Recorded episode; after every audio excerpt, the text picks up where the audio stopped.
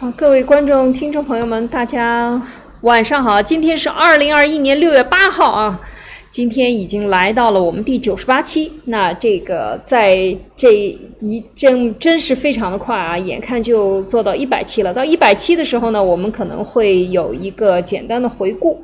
当然，我们也有一些听众和观众朋友们来写来的一些感想，那我也我们也会和大家分享啊，希望这些能够呃代表我们的听众，然后呢，我们也会进一步的努力，会把这个节目呢做得更加的生动。当然呢，这个是今天呢我们在节目里面会有马蒂娜给我们带来一些小故事啊。那另外呢，我们还继续会谈这个高考的话题。这个高考话题其实很。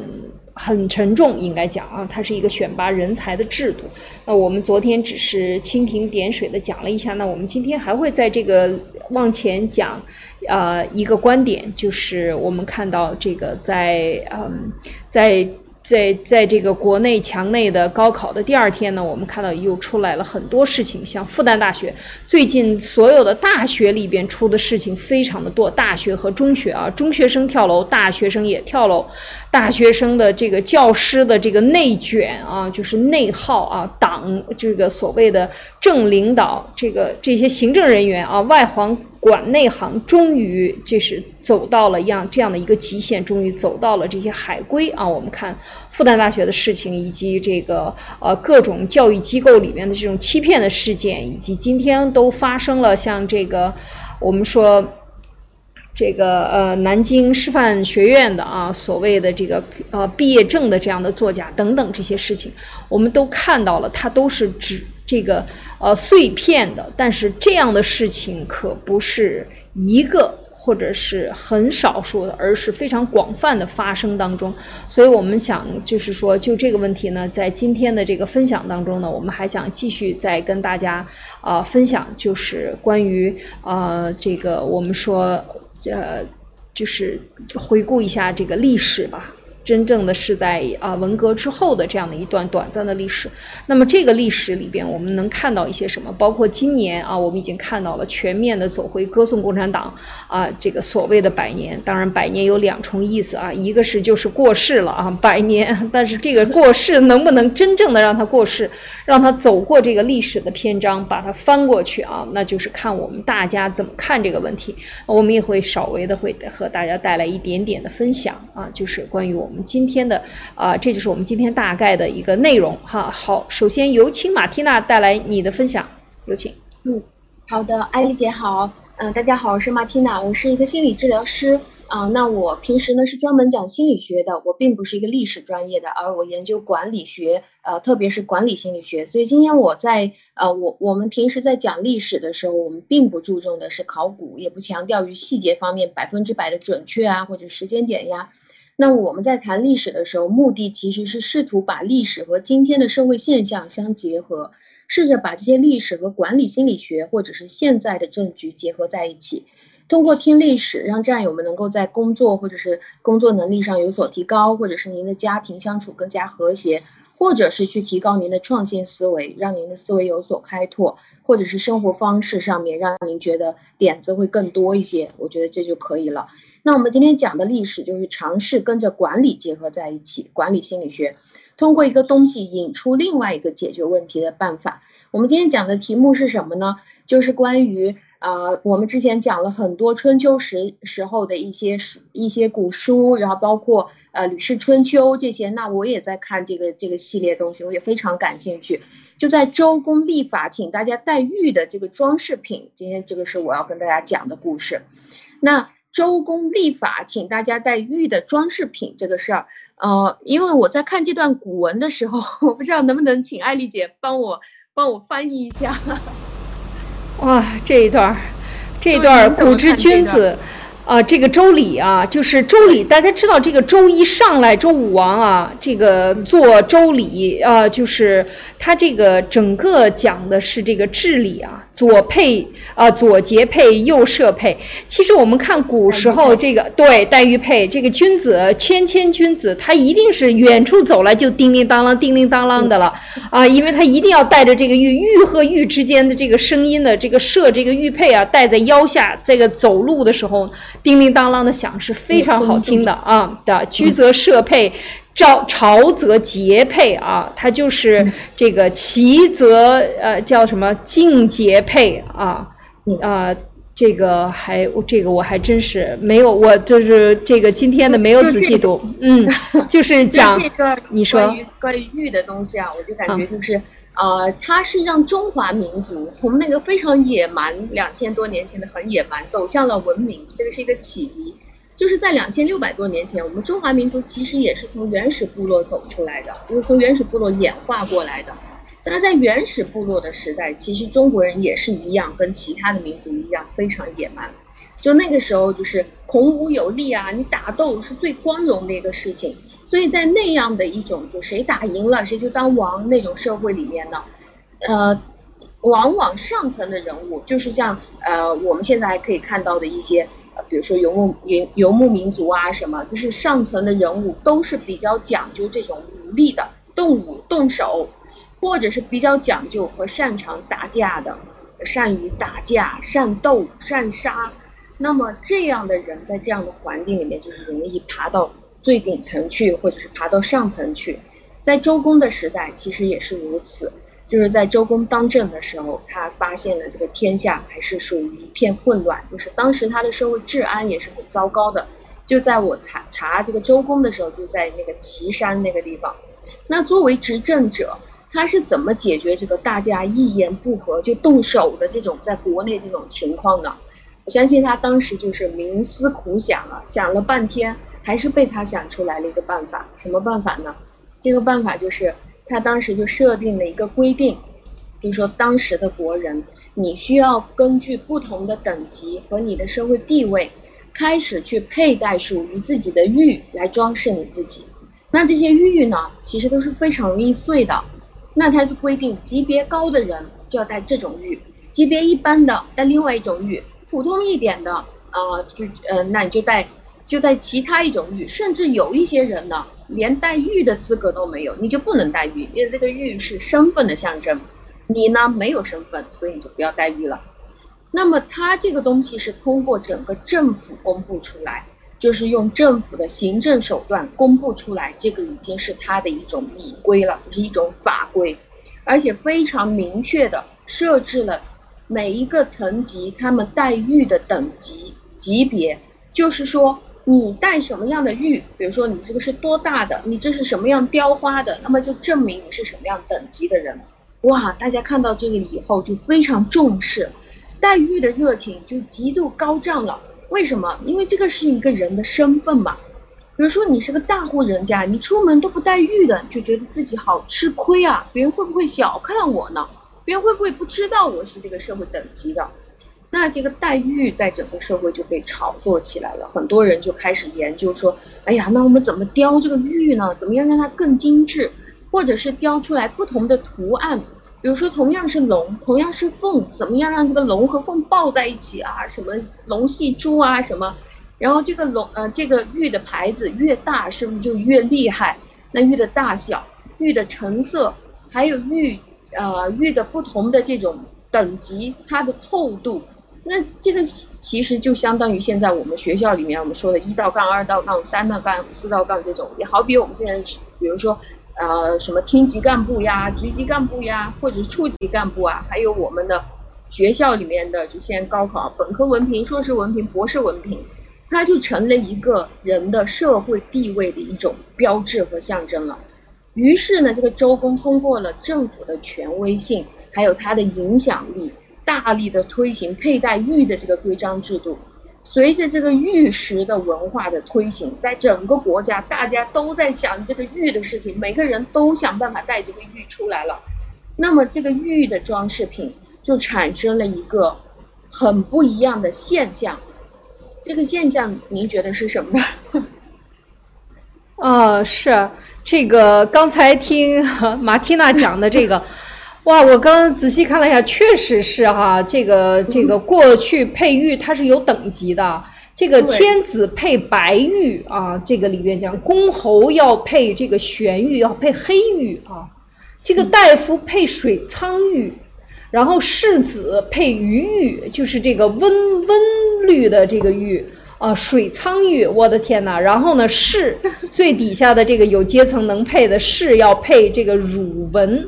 啊，就是这种乳，这个这叫一种什么玉啊？这个孔子配象环五寸。也就是说，这个环形的玉，我们现在经常做有这个卖这样的玉啊，中间打一个孔，这样的环，其实它都是这样配的。打孔为什么？就是为了方便穿。呃，所以它这个确实像刚才马蒂娜讲的，我又仔细看了一下这一段，确实是这个呃各种的配法不一样，然后颜色不一样。那这样的话呢，那这个流行的是什么呢？那肯定就是雕雕玉的这些工匠和在这个玉上进行加工的这个时尚产业就发展起来了。我觉得肯定是，这就是为什么到了。到了春秋，到了战国时期啊，就是到了这个，呃，这个春秋战国时期，就是东周的时候啊。东周的时候，你看各个国家之间还有这个和氏璧，是吧？这个这都越来越流行了，这个成了宝物了啊。最后就变成了这个这样的一个这个装饰品或者是玉石产业。马蒂娜，是的，就是在。就是在周公推行出来了这个玉以后啊，我刚刚讲的就是他们由于原来我们是非常野蛮的，谁能打谁就能当将军，谁能打谁甚至当代王了，当皇上都可以了。那么就在这个玉把大家的注意力转走的时候，大家都在想，哎呀，我这个黑的玉我是什么级别，白的什么级别，上面雕龙画凤啊都在那边。那突然之间就发现一个行为，就是中国人打架的行为减少了。为什么减少了呢？原因很简单，玉是很容易碎的东西啊，而且玉是很贵的。那大家叮叮当当带着玉出来，那个玉佩下面有丝带，随风飘荡，然后那个丝带你要怎么打结啊？就开始研究啊，中这个中国结啊，这种结那种结。那大家戴着不仅是温文尔雅，而且声音是清脆悦耳的。最主要的就是没办法打架了，你一打架，你的玉就完蛋了。完蛋了！你花大价钱再去重新买一个这个玉，而且这些人你叫他不戴玉，他是不肯的，他一定要戴，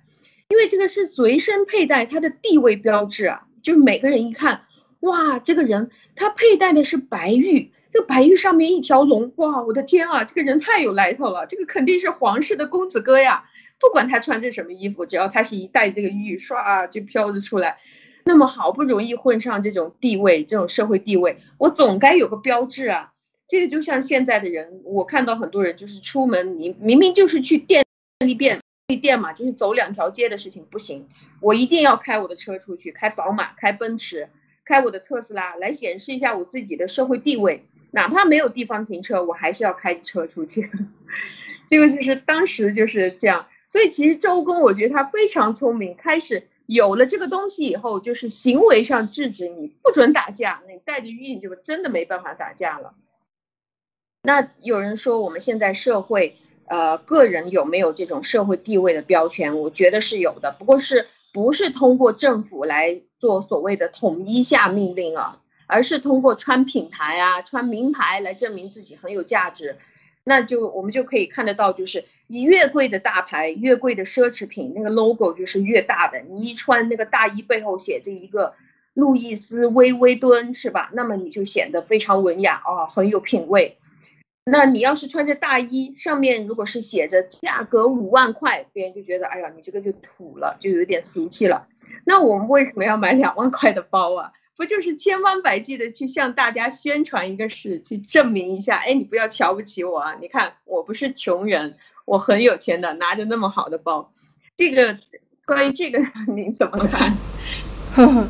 这个穿包包，这个我觉得是呃，跟那个时候还不太一样。那个时候呃，应该讲，它在形成了。我觉得马蒂娜讲到的这个点很重要，就是它是这个上古时候，三皇五帝那个时候，人都是呃，可以讲完全都是昆仑山脉过来的，都是很彪悍的啊，而且它都是嗯。我们说现在看的这个蒙古族以及满族，其事实上，呃，在早先的时候，它都是从这个高山上下来，然后到了平原上来驰驰骋。我们汉人的，就是说我们华夏的这个民族里边，流着很多这个蒙古人的血，其实是从东呃西北方过来的。那一点一点的往呃城这个这个呃平原迁徙，一点一点到周朝的时候就定在了河南，就是说中原地带。当然，河南和是这个周朝它它的封地就是在岐山，就是在西西安附近。那么就是在这样的一个两个中心的点上，一直在发展了这么几千年的一个文明。所以就是。呃，说起来来源呢，都是很有血性的。刚才马蒂娜讲这个 是很有乐、很有意味的，就是说他最后把人变成了一个更加的文明的，然后来发展城市文明社会和这个文明，就是譬如说封建，我们分封了，比如周王分了七十一个国。呃，周武王，那么这些分封诸侯之间要形成一个文明，那么这个文明是从哪里开始？就是像刚才马蒂娜讲的，从待遇啊，以及从这个建立一些标准、礼仪标准、祭祀标准等等等等，那个时候做了很多的法条，呃，这个法典来进行规范，其实是一样的。那这个时候就是说，讲到现在，我觉得现在中中国，特别是改革开放以后，进入到。进入到这个金钱为呃为物质最终追求，取代了精神的最终追求以后，事实上他的这种炫富，呃，他希望通过这个买贵的包包或者穿有品牌的这个欧洲的服装来作为自己身份的这个象征，其实是非常。可笑的啊，非常可笑的，这就是排着大队的去呃巴黎的什么老佛爷啊去买包，然后呢，大家跟你要，因为他每个人买包是有限制的，所以我的朋友在那儿坐着喝 喝咖啡的时候跟我讲，说中国人来就问他能不能帮他买一个包，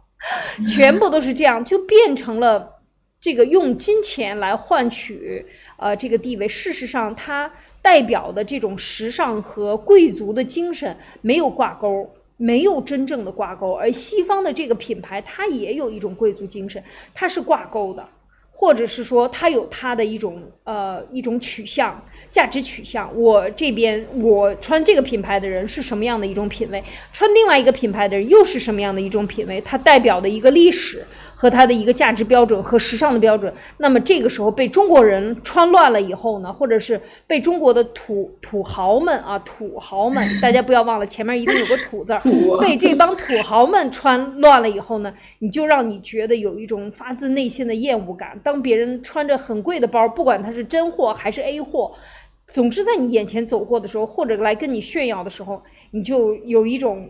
很不舒服的这种感觉，因为这个不是我们的文明啊。首先，这不是我们的文明，然后通过这种文明来炫耀你自己，就更加的让人觉得很土。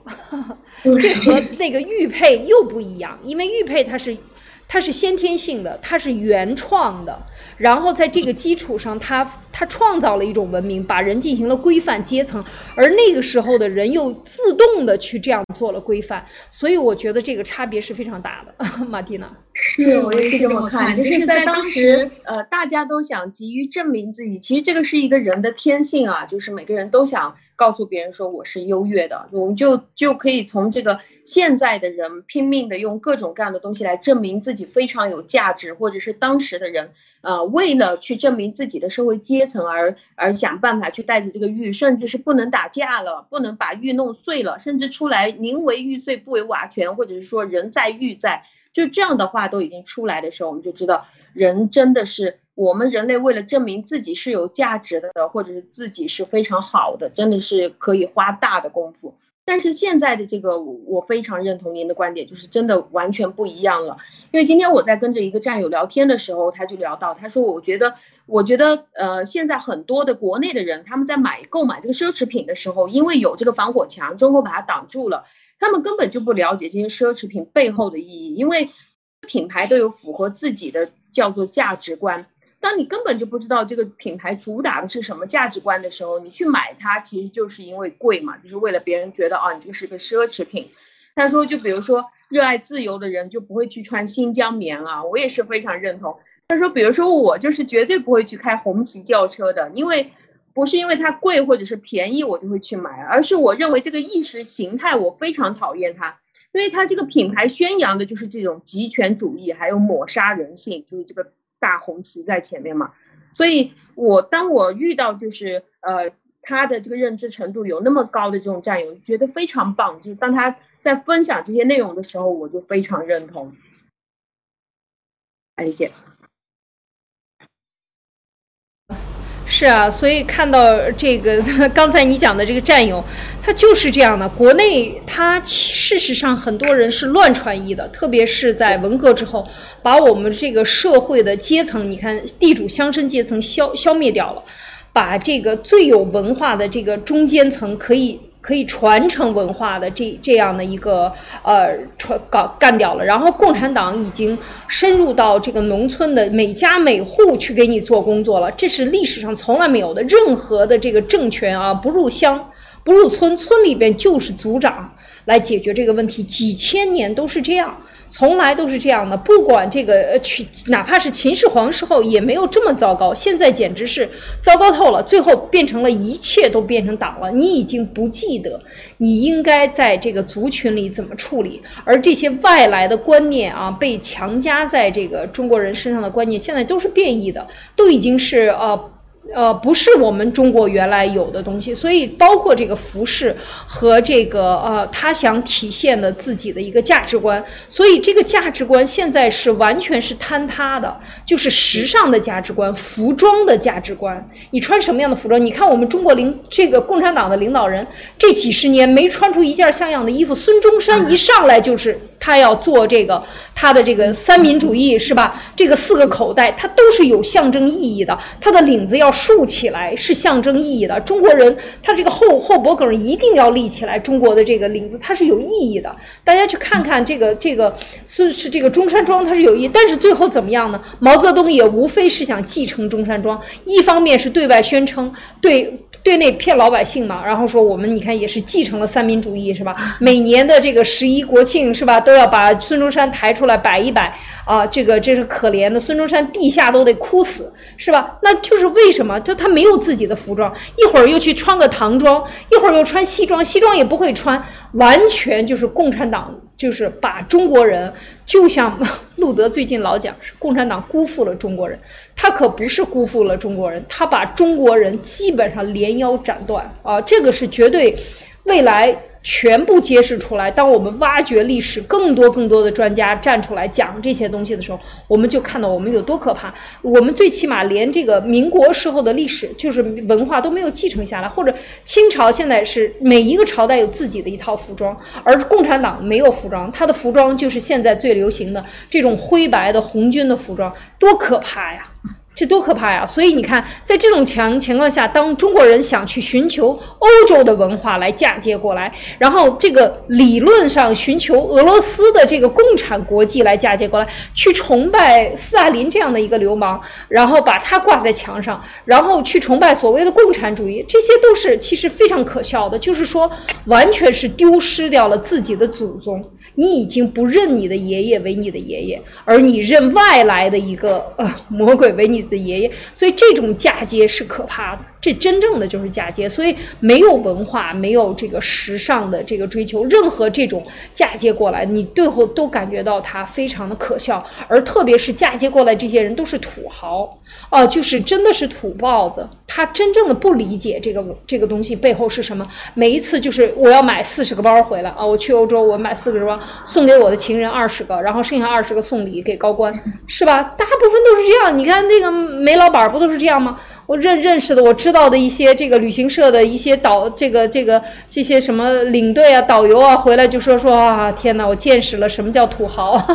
是吧？这个都是这样去欧洲这样去买回来，他并不知道这是什么。而这一段历史，让我们未来以后怎么来写这一段历史？这是一段。找爹又没有找到的这样的一段历史，真的是把自己的真正的祖宗扔掉了，然后满世界去找祖宗，然后没有找到。所以在时尚上，包括在这个问题上，我觉得都是让人觉得很可笑又可怜又可悲哦，马蒂娜。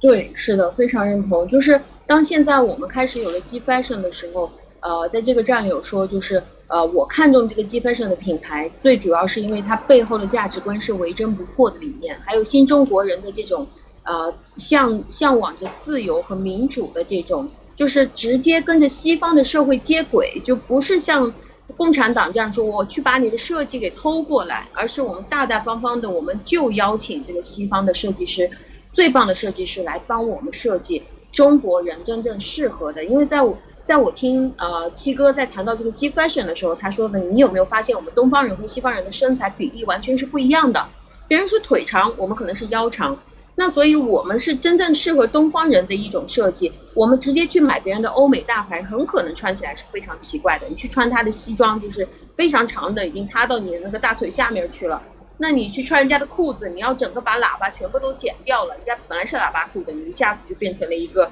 什么，就是直筒裤了。就是你和人家的腿的比例长度也不一样。所以就是直接邀请西方的设计师来给我们东方人或者是新中国联邦的人。来直接做这个量身定制，那我们愿意做这样坦诚、坦诚的，或者是自信、真诚的人，我们就穿出去，别人一看就知道我们的政治取向，还知道我们的价值观是怎么样。只要我们一穿这个鸡排衫，别人就知道，OK，你是喜欢爆料革命的，或者你就是爆料革命的一份子，所以这个就自然的吸引到很多的。同类的这种设计师，就是我愿意抗拒这个压力过来成为你的设计师，我就到你的公司里面去上班，就来到积分省。所以，当我们真正中国人有了第一个关于服装的品牌的时候，我觉得共产党它的七十年这种偷盗关于服装的这个东西，应该是到个尽头了。对这个我非常认同。我觉得在服装上，我们以后还可以有深入的这个谈啊。就是说，其实你知道吗？这个一个人他要改头换面，譬如说，你从监狱里出，你进了监狱，或者是你进了这个看守所，你被折腾的够呛。然后当你出来的时候，假设你在里边没有受到任何的好的待遇啊，你也没有机会洗澡，那么你出来的时候肯定是胡子拉碴，然后头发乱七八糟，穿的是破衣烂衫，非常糟糕的东西。那么你出来的干的第一件事就是改头换面，是什么？去做你的头发，先把人先精神起来，洗一个干净的澡，对吗？然后呢，你换掉你所有的之前的脏衣服。所以为什么我觉得文贵先生在讲到这个 G fashion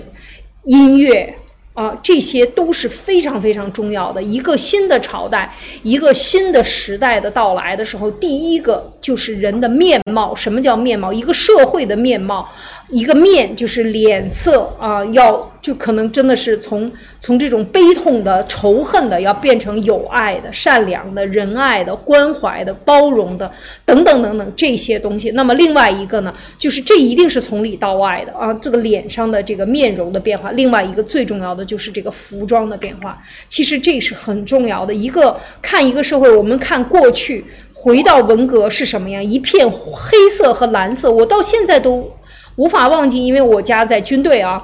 我们家我父亲常年穿军服，我们住在军队里，常年看不到什么有颜色的衣服。我记得我小的时候，都文革都结束了，依然看到的社会就没有什么，因为你也买不到这样多种染色的布。你买到一个深红色、酱紫色的这样的一块布，都觉得非常高兴。哎呀，舍不得剪，要把它做成利用到最大化。我的妈妈就使劲在那里设计，然后在过去。什么颜色都没有的时候，唯一能做的就是在我的我们的孩子的领子上绣上漂亮的，用彩色的线绣上花。因为你买不到那样的花布，所以你必须要绣上花，才让自己看得美一点。小女孩都爱美，妈妈也希望孩子们美，那就是没有这个机会。那现在说回来，那个时候就是一个蓝色和黑色为主调，那就是当时的遭受的。我们讲文化的浩劫啊，人类文化的浩劫都没有这么可怕的。那么。现在又经历回了文化大革命，依然让你穿成统一的颜色，让你人全部都要进行这种阉割的时候，那你看一看这个社会的服装的乱象啊，就是每个人穿没有礼仪的。你看我们到国外穿这个，每一个地方有自己的民族服装，他一定在什么场合穿什么衣服，这是一个普遍存在的。除了中国以外的大部分地区都是这样的。所以，当我们回到一个新的中国的时候，其实。我就是说的多了一点，它一定会有这个服装的改变，是最有作为最开始的改变人的新的面貌啊！就像当年这个胡服骑射，你那个时候北方的中国突然发现，哎呀，穿着胡服，然后下边呢不用穿那个大袍子，然后穿那个长腿，然后这个袍子要开气到腰，然后。可一勒上啊，然后就可以去骑马了。那这个对于征战是多好的一个服装的改变。那么就是这其实就是一个融合的开始。当我接受西方的文明，我愿意西方的设计师来为中国人设计，然后我们中国人站出更多的、更有设计、更好的这种，其实这就是一个国际的融合的一个非常好的一个标志。马蒂娜。是的，就是当我们回顾到古代，他们是怎么样让一个人，或者是让不同的阶层的人越来越文明。当我们看到这个王公贵族，他们是配件上面一定要有玉，这个就是让你，当我们知道这个玉非常容易碎，容易碎了以后就再也配不到这个情况下，我们知道他配件上有玉的话，就一定要让他说你用剑的时候一定要小心，要想清楚。那么这些王公贵族里面的这些娘娘啊、皇后啊或者什么，她的头饰上就有很多玉。那小孩子的手腕上有玉，那大人的手腕上有玉，脚上有玉，腰带上也要有玉。他各种各样的地方，越是贵族，他身上的玉就越多。那么他行动起来肯定就比其他人更加温文尔雅了。那就这个这个发展到最后，就包括到当。当当这个人被埋在这个坟墓里面的时候，他的舌头下面还要压一块玉，那还有他的肛门里面也会叫一个叫做塞在肛门的这个玉也会有。现在当他们盗墓出来的时候，就发现这个尸体的肛门的部分也会有这个玉。那那那个玉是拿来什么呢？还是一样的，防止诈尸。所以就在当时用玉来让我们的人更加文明。除了打架以外，你有没有其他的办法能把这个事情简简单单，或者是通过有文化的办法把它说清楚？那现在我们也是一样，当我们有了属于自己的非常漂亮，而且又不是说三块钱五块钱像淘宝上面出来的这种服装，是别人手工跟你定制的 G fashion 的服装，那你开始有了一个新中国联邦人的形象了以后，我相信这个是最好的一个起点。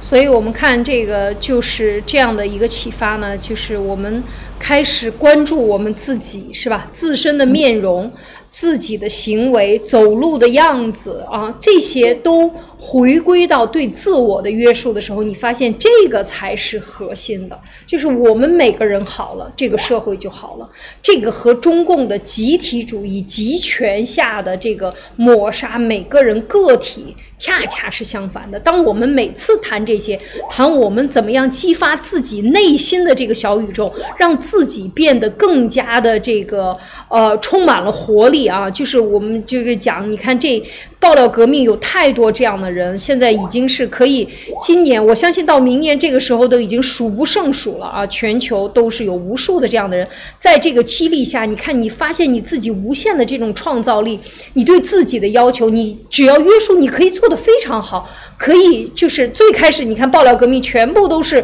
全部都是海外的伪民运，对吗？全部是这样的人围着文文贵先生，然后一年一年的变少，而一年一年这种高知分子，你看像莫博士，像这个博士军团博博士，这些都是在美国可以讲是精英阶层，他们都站出来，能够这个就是。找到找到这样的人，能够激发或者能够和这样的人产生这种共鸣。你想一想，这个爆料革命它的这个这个力量有多大？当我们找到自己的时候，当我们看到哇，严博士这一年变化这么大，当你看到路德先生哇，这几年变化简直是哇天哪，简直都是翻天覆地，对吗？天上地下的这种变化，这个时候你就是我们有多少这个能够。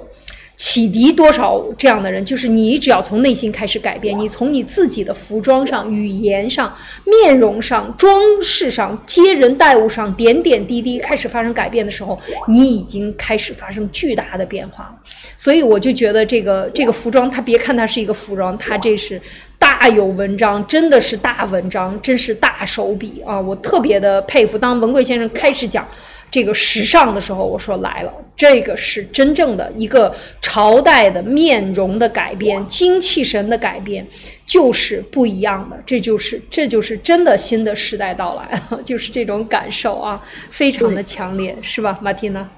对，啊，我想在这里温馨提示一下，就是如果我们的节目六个视频这个账号您是可以订阅的，那么您就请您订阅和关注一下。如果您是设置可以，比如说您在油管，您可以设置一个提醒，就是油管频道有个小铃铛一样的图标，您就可以点那个小铃铛，这样就方便我们在每周五天上来的时候跟您分享的时候，您第一时间就收到我们的自动提提醒，这个是免费的。还有您有什么想法，我们非常希望您可以回复在留言区，这样我们就会。我们其实是非常喜欢研究大家的回复的，就是当您写了一行字或者是两行字，我们就会在那里，就是整个团队非常认真的反复看，然后看完就很开心。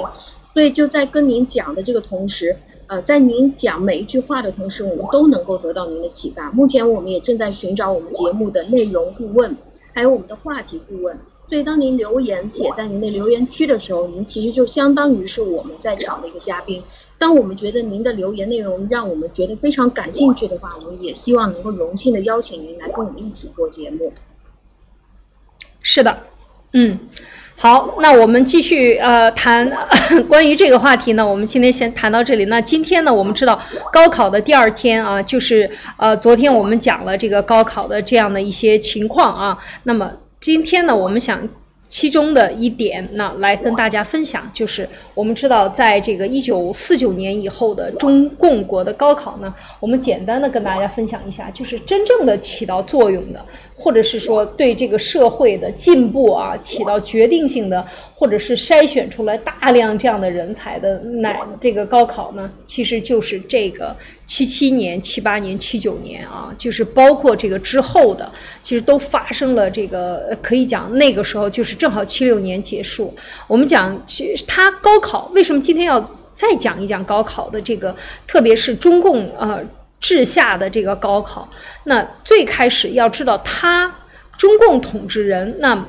这个呃毛泽东最开始用的这些方法呢，他确实是可以，但是大家不要忘了，青年人永远是这个国家的希望。他就是最希望控制住青年人，可是，在文革结束后，毛泽东死了之后的这一三年里边，可以说是巨大的一个反弹啊！因为那个时候太多的人都荒废了，我身边就有很多这样的例子啊。就是我，我就有一个朋友，到他是呃，应该二十七岁，一九七七年参加高考，然后呢，考上了这个嗯水利部的水利什么专业的，呃，湖北的，然后就呃武汉大学吧，然后就。最后我们认识的时候，都他都已经退休了啊。他在这个南水北调的大工程里边做其中的这个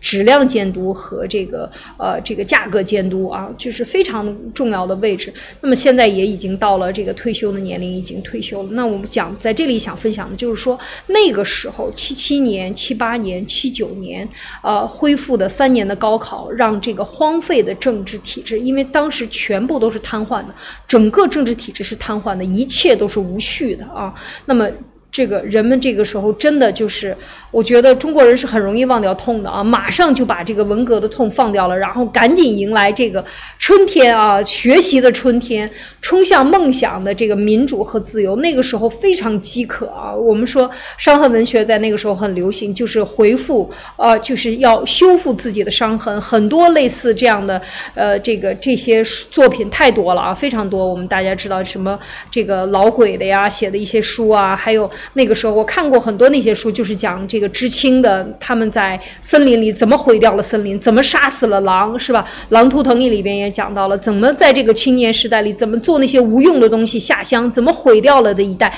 又怎么样接结和这些人这个农村的这些没有文化的人去结婚，或者被村长强迫了强强迫生孩子跟他，最后呢，在这个文革的时候，就是因为有这样的机会，这些人依然不忘自己的梦想来回到。每次看到这些的故事的时候，都让人潸然泪下啊，非常非常的感人。这都是一个一个的生命啊，而这些生命可是几千万呢！不要忘了上山下乡两千五百万人啊，在过去的在那个五十年代、六十年代啊，就是毁了一代人。但是，但是我们说，这个当当高考以后，你说没有用吗？其实，在那个。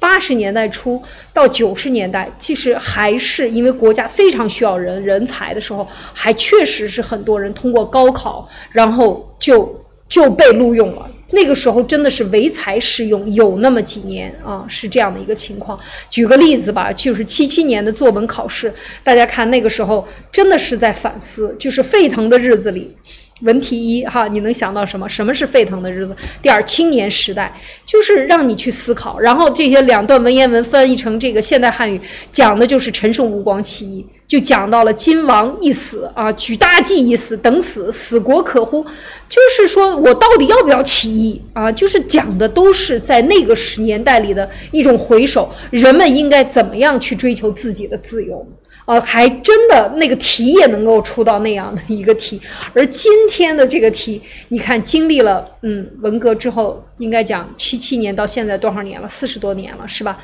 四十多年，四十五年了，四十四五年了。那这个时候，我们看到的高考又回到了第二次文革啊。我们看现在的这个全面歌颂共产党啊，今年的考题已经出来了啊。这个昨天已经看到了，所以，所以在这个情况下，就让你觉得，就是说，你如果还真的对共产党，或者还真的想维护住这个所谓的共产党。这个治下的中国人民自己创造的幸福生活，你觉得还能够要去维系它吗？这个其实我就是想讲给很多心存心存侥幸的我们的这些国内的同胞们，其实这个侥幸是毁灭自己的。啊，这任何侥幸都要走到最后都是毁灭自己的。大家看一看，即便是在中共治下，那个时候你能说，现在你还能说这样的文题吗？你敢说谈谈青年时代？你敢谈一谈骂一骂文革吗？文革现在都被证明了，它再也不是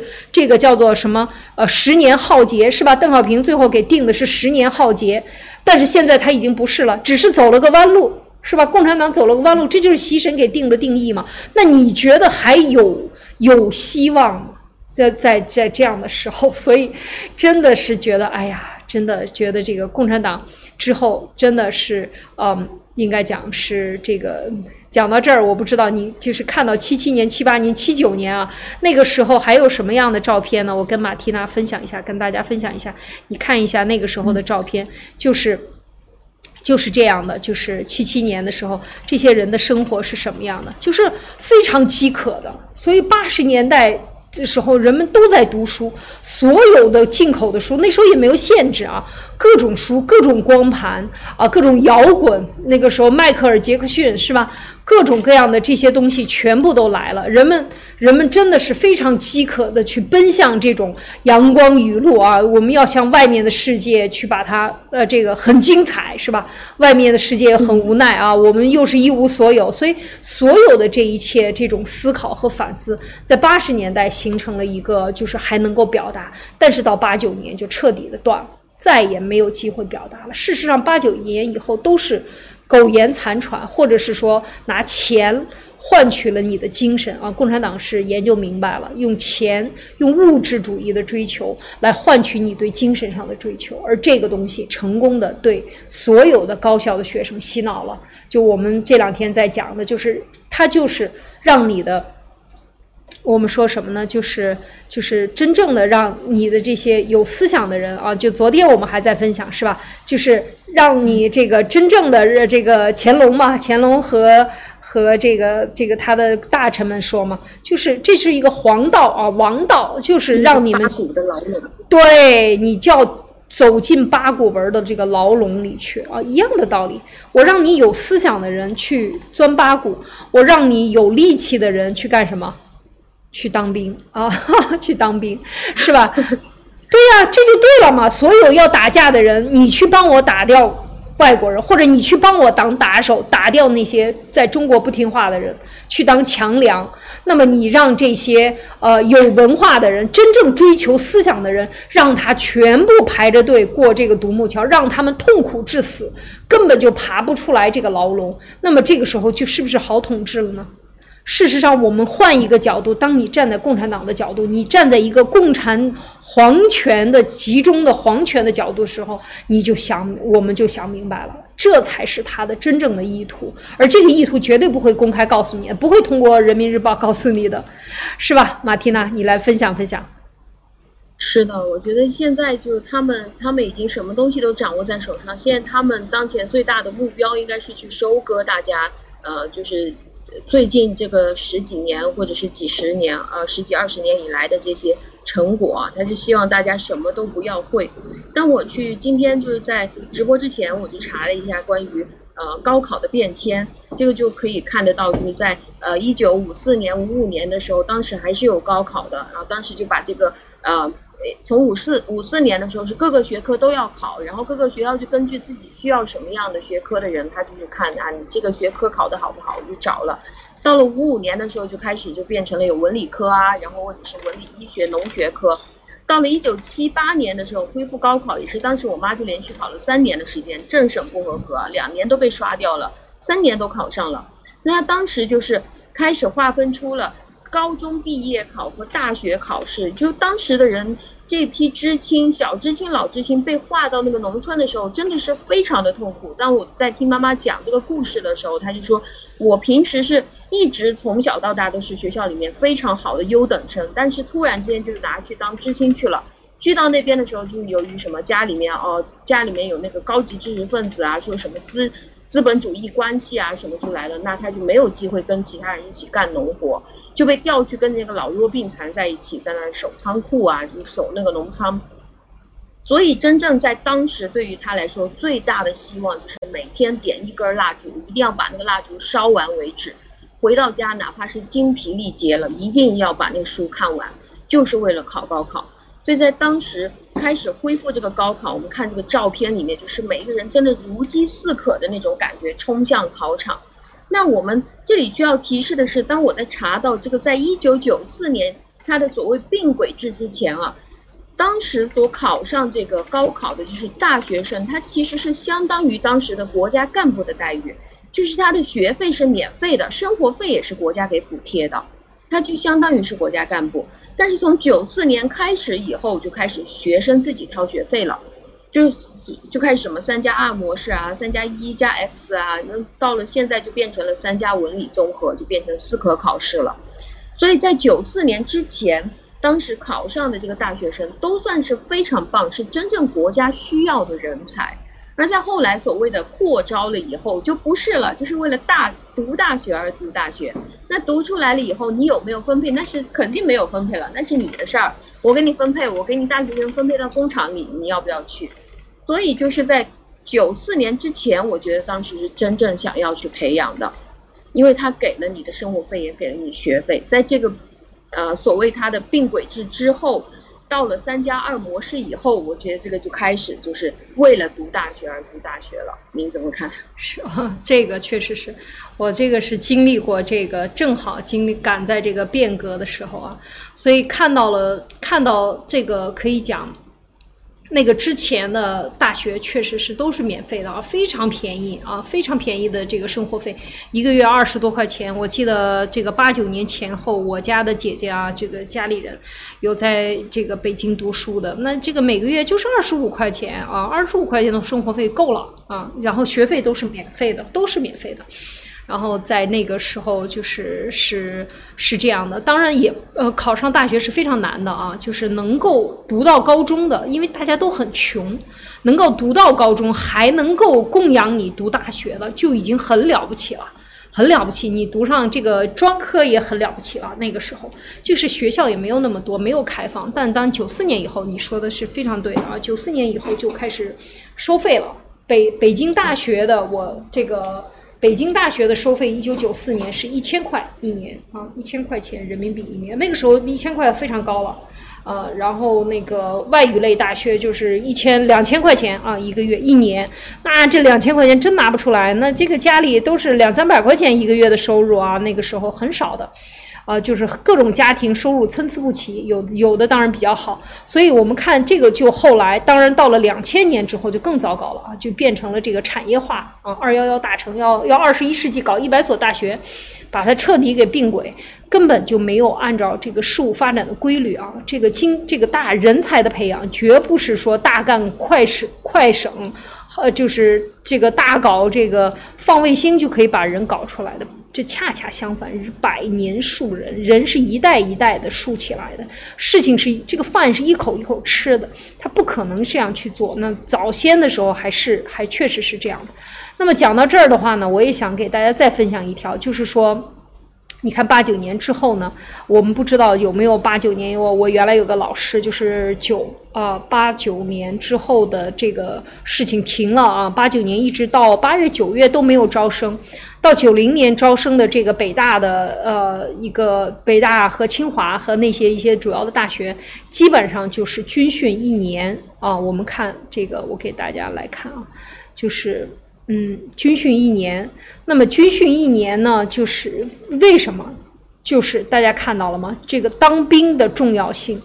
这就是为什么我们说一定要去思考，为什么北京大学的学生要军训一年？当时我非常吃惊啊，我也不是很清楚，但是这个政策应该是只有四年还是五年还是三年啊？就时间不长，然后因为它浪费的你的这个学这个这一年的时间啊，去军训啊，去拉练，住在军营里，然后要把你统一思想。啊，所以，所以这一段历史呢，可能很多人不清楚啊。但是我正好我有老师是这个这一年考上北大的，所以就跟我讲，就是很苦，非常的苦。所以，呃，九零年、九一年、九二年应该是这几年毕业的学生呢，最低都是念五年的。要在北大的啊，清华念五年的，那么就是说，其实我们看，就是中共的治下，他要想让你给你洗脑，洗脑，他决定的怎么管理你，一定就是两个地方，就是一定要把你有力气的人赶到大学里去啊，去军队，然后你就去踢正步吧，然后你去叠被子吧，把你所有的力气都用来干这种。呃，这个应该讲慢性催眠的这样的一些动作，让你彻底变成这个大脑整齐划一啊，横平竖直，呃，彻底不能思考了。然后有脑子的呢，就去高考啊。然后上了上了这个，呃，我到了两千年之后啊，我还跟严博士谈，严博士因为是二零零三年吧上大学。他就讲，他们上大学的时候都已经是呃要学马列主义了啊。我们在九十年代读大学的都没有学马列主义啊。我们在大学里学的上来一年级的第一课。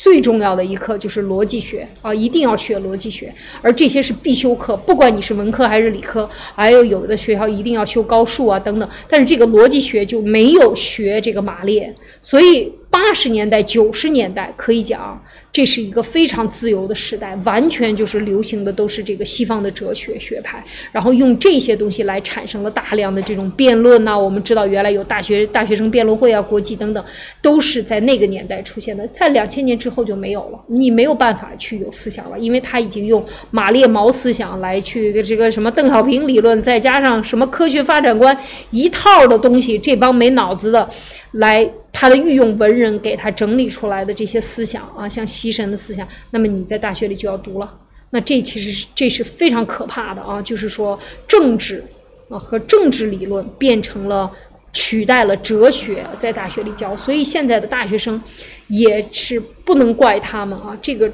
这个制度已经是这个烂到家了，马蒂娜。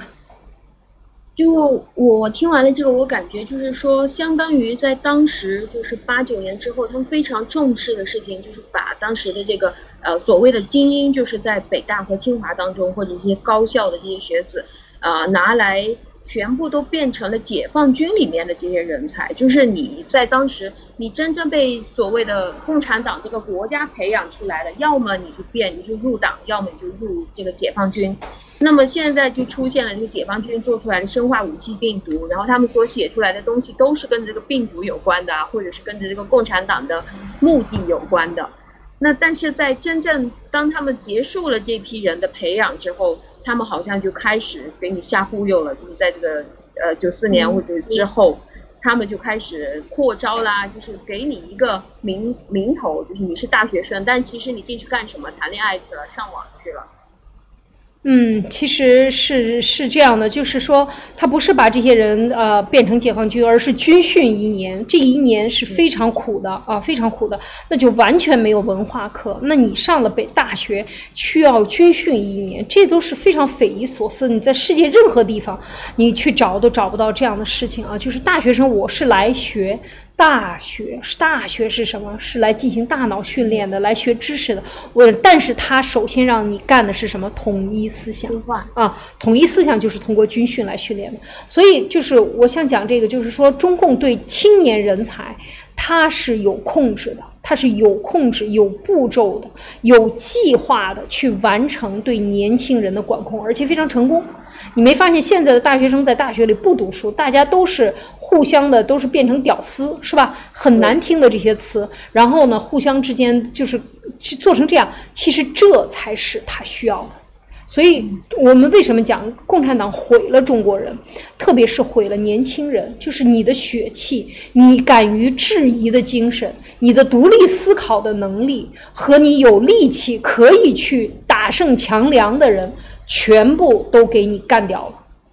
大家看到吗？就是其实我我我相信很多人都是有亲戚朋友有去参军的啊，就大学生里边参军的也有，但是有一些参军的就被中共利用去给他们做武器，做各种各样的东西啊，像这个生物武器。当然有很多的小兵有力气的人，其实都给你管起来了。其这个军队也是一个大型的监狱啊，他把你的这个所有的血腥正义在这个里边给你抹杀掉啊，这是很非常。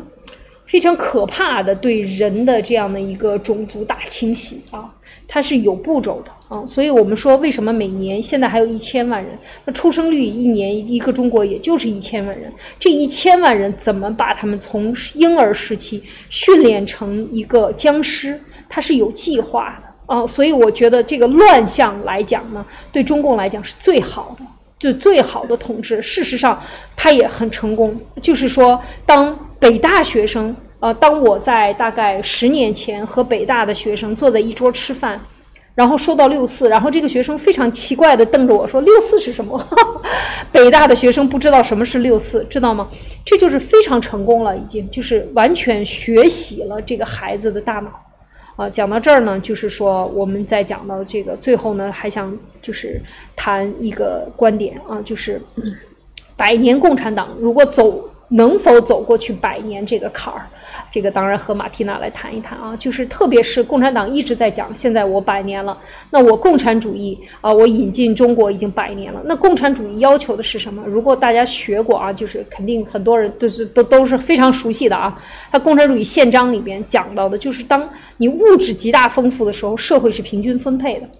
那么这是他的乌托邦的思想，他把这个乌托邦的思想，他没有嫁接在一个人性上，就是说这是一个螺旋式的，就像人的 DNA 的分子链一样，它是一个配对儿的。你回到为什么我们讲到春秋要讲春秋先秦时期的人，一定要讲他的人心，呀，讲他的道德水平？为什么？因为他配着来的。那个时候就不需要强强兵，或者不需要非常强烈的这种要求，他有很高的一个道德标准，他可以自我约束。社会的分配是相对公平的。但是现在在共产主义，当他把物质的这个。代替精神来作为终极追求的时候，这是我们昨天讲扁平化人的这个这个追求的时候，那你物质极大丰富了，现在已经可以讲物质极大丰富了，社会平均分配了吗？没有。事实上证明，共产主义走到一百年的时候，这个彻底应该用现实，我们就是需要这样的理论学家站出来，真的就要站出来，用你的事实证明你就是一派谎言。共产主义这个乌托邦就是骗人的，因为你没有思想的追求，你不是一个信仰，啊，就是不是一个真正的这个信仰啊，就是说共产主义的扁平人生观，用物质主义为精神驱动力，最后是不能够达到社会公平的。一定要说清楚这个，这是我今天，呃，特别想说的、特别感慨的，是看到复旦和南京师范的这些案例，就是在高考的同时，就在我们谈教育的同时，我们的学校里发生的事情，就是彻底一个反教育的、一个反人类的一个教育的这个环境，呃，这是非常非常可怕的。而这个环境现在还在培养学生，培养出来的都是喝了毒药的学生。啊，马蒂娜，你说，请你分享。我我非常认同，就是当。当他这里假设是物质极大丰富的时候，社会就平均分配了。这个背后就有个潜台词，就是说我们好像每个人出生，或者是我们出生到死亡，我们就是来等待结果的，或者我们每个人就是来这里求这个物质分配，或者是结果分配的。而且我们所最终求的这个东西就是平均的，就跟其他人一样的分配，这个就是我们要的。那当他把整个社会定义成这个样子的时候，我们每一个人生活的动力在哪里呢？我们每一个人为什么要去奋斗呢？为什么我们还要和其他人不一样呢？他这个就直接把我们变成了动物，甚至连动物可以有的这种拼搏，连动物它都需要有占山呃占山为王啊，或者是成王败寇啊，这个东西就是我们的一种天性。但是当他把这个东西抹杀掉的时候，我认为这种样子的社会是，不管它是不是物质极大丰富，它都根本不可能产生，因为它根本就是一个谬论。对，是这个就是这样，所以我们一直在宣扬的就是尊重个性，不管哪一门宗教、哪一派宗教，都是讲你和你的心，都是讲你要这个。去发展你的内心，去观内观，是吧？去提升自己，去要求自己，去啊，这个做得更好啊，就是包括外在刺激等等，所有的这一切都是一种精神的追求。最后你能够做到天人合一，你能够把你的这个内在的驱动力发挥到最大，你能够产生最大的这样的一个外化的这样的一个成果。像文贵先生啊，他就可以调动这么大的资源，他的内在的这种驱动力非常非常大，既是精神信仰的驱动力。那么最后，像回到美国的每一个士兵，每一个单兵的作战能力，都可以超过中共国一个连，或者更大，是吧？他非常大的这个这个单兵的能力从哪里来？就是个性的尊重。这和中共的讲共产主义平均分配、集体主义集权化，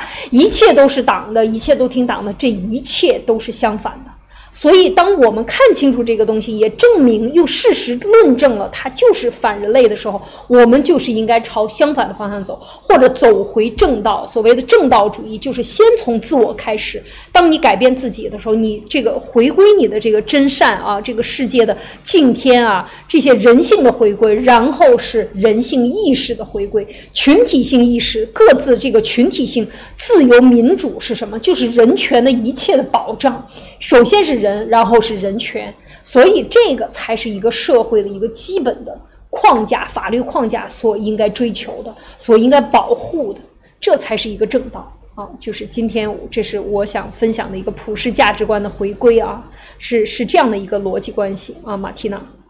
是的，非常认同。就是在最后，我就想告诉大家，嗯，希望在接下来我们能够拥有这样的一个世界，就是让动力存在于我们自己的呃自身。而当我们去思考的时候，我们有属于自己的一种独立思维。那当我们失去这种内内在的驱动力，我们去听信关于这个共产党的这一套的东西，我们其实就是每一天都在渴望外界对你的给予，或者是外界给予你的施舍。你就把你的动力变成了一切听信他的所有东西，就是在渴望他。当你看到这个现实已经产生了七十年的时间，当你去渴望他，他现在已经把自己定义成一个神的时候。你却没有这个能力，或者是你没有这个资格去挑选到底谁是你的神。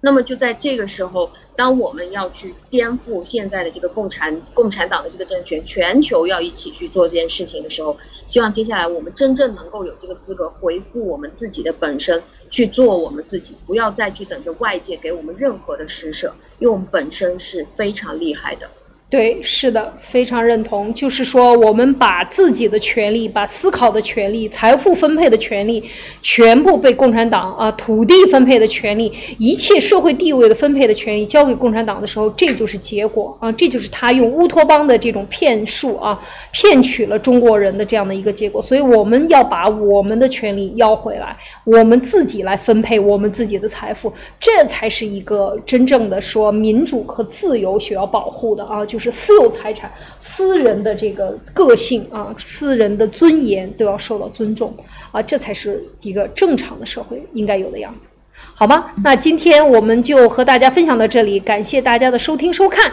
嗯，我们明天再继续和大家分享，再见，再见。